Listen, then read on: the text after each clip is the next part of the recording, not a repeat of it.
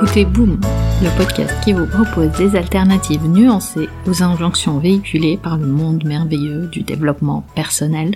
Et je suis Nadia Fulnori. Épisode 42. L'incertitude.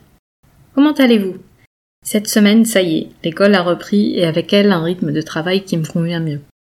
J'adore l'été, les vacances, le côté moins de contraintes le matin et le soir, les sorties au parc avec les enfants qui s'éternisent. Mais je vous avoue qu'au bout de deux mois, j'aime retrouver ce rythme où je suis mieux organisée et où j'ai plus de certitude sur mon planning au quotidien. D'ailleurs, en parlant d'organisation, je travaille sur un nouveau projet sur le temps et sur le manque de temps. Et j'aimerais vraiment avoir votre avis et contribution. De nombreuses femmes que j'accompagne sont en lutte quotidienne avec le temps qu'elles considèrent toujours comme insuffisant. Entre la montagne de choses à faire, les sollicitations, les distractions et les horaires parfois surchargés, il peut sembler presque impossible de mener à bien toutes les tâches et tous les projets importants pour soi sans s'épuiser. Mais avant que je m'avance trop sur ce sujet, seriez-vous prête à partager ici certaines de vos réflexions sur le temps? Je vais vous mettre le lien dans les notes de l'épisode ça prend quelques minutes de répondre aux questions. Je vous remercie évidemment beaucoup pour votre contribution. Maintenant, parlons d'incertitude. J'aime bien définir l'incertitude comme le temps passé à penser au futur. En somme, tout le temps que nous passons à utiliser notre imagination à plein régime pour identifier les pires scénarios possibles, pour s'inquiéter, tenter en vain de se préparer à ce qui peut arriver. La recette magique de l'anxiété. C'est un peu ce que nous avons vécu, par exemple, avec la crise sanitaire depuis 2020. Naviguer à vue et imaginer ce qui pourrait arriver si les écoles fermaient, si nous ou nos proches attrapaient le virus, si le télétravail n'était plus possible. Bref, du temps passé à préparer un futur chaotique. Un futur où on va laisser beaucoup de place au doute, en se répétant qu'on ne sait pas si ça va marcher, si on va y arriver, si on va avoir le temps. Et finalement, si ça marchait, si on y arrivait, si on trouvait le temps, on y pense moins, mais ces questions ouvrent une autre perspective sur le futur et interrompent cette voix du doute qui vient souvent dans nos têtes. Quand on utilise notre imagination pour imaginer un futur où l'issue est négative, on ressent une sorte de débordement émotionnel. Et la première chose qu'on cherche à faire est de tenter à contrôler ou à éviter cette incertitude, contrôler les circonstances ou les personnes, par peur de ressentir dans le futur un inconfort une situation difficile et nous voilà en stress face à une éventuelle issue négative. Et en réalité, nous ne faisons qu'un mauvais usage de notre imagination.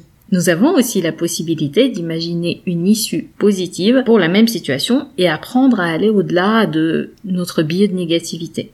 Mais ce qui se passe, c'est que l'inconfort, on le ressent par anticipation dans le présent. On ressent de la peur, du doute, du débordement ou de la frustration de ce qui pourrait arriver dans le futur dont on n'a aucune certitude pour le moment. Est-ce que vous voyez la dynamique?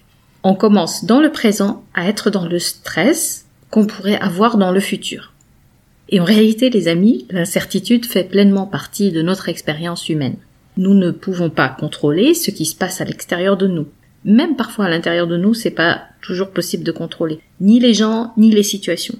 Parfois, tout semble bien se passer et la vie nous lance une épreuve. D'autres fois, en pleine épreuve, la vie nous lance des surprises positives. Et dans tous les cas, il nous est impossible de prédire l'avenir et encore moins le contrôler. Et je voudrais vous laisser avec ceci. Nietzsche a dit, ce n'est pas le doute, c'est la certitude qui rend fou. Et si c'était vrai? Si finalement, cette voix du j'ai raison, je dois tout contrôler et anticiper n'avait pas raison? Si on acceptait de ne pas savoir hein, ce qui va se passer en nous répétant je peux trouver une solution le moment venu. Parce qu'en prenant conscience de cette dynamique d'anticipation à l'intérieur de vous, vous allez mieux utiliser votre imagination pour le futur. Et vous savez quel est le meilleur support de cette prise de conscience? C'est simplement de respirer. Pour conclure, rappelez-vous que ce n'est pas parce que vous appliquez les bonnes méthodes que le bonheur vous est dû. Vous retrouverez les notes et les liens vers les références citées dans l'épisode sur boom.sofrolab.com. J'ai hâte de vous parler vendredi prochain sur votre application de podcast préférée. En attendant, nous pouvons continuer la discussion. Vous pouvez me retrouver sur mes réseaux sociaux via nedia.sofrelab.com. Ah, juste une dernière chose. Je compte publier des épisodes supplémentaires en bonus de façon moins régulière. Le meilleur moyen de vous assurer de ne rater aucun épisode est de vous abonner sur la de votre choix pour recevoir une notification à chaque fois que je mets en ligne un épisode. Et si ce podcast résonne en vous, vous avez plusieurs moyens de le soutenir, juste en en parlant autour de vous, en le partageant sur vos réseaux sociaux ou en mettant 5 étoiles sur Apple Podcast et un petit commentaire. Ça fait toujours plaisir. Un grand merci pour votre soutien et à très vite sur Boom.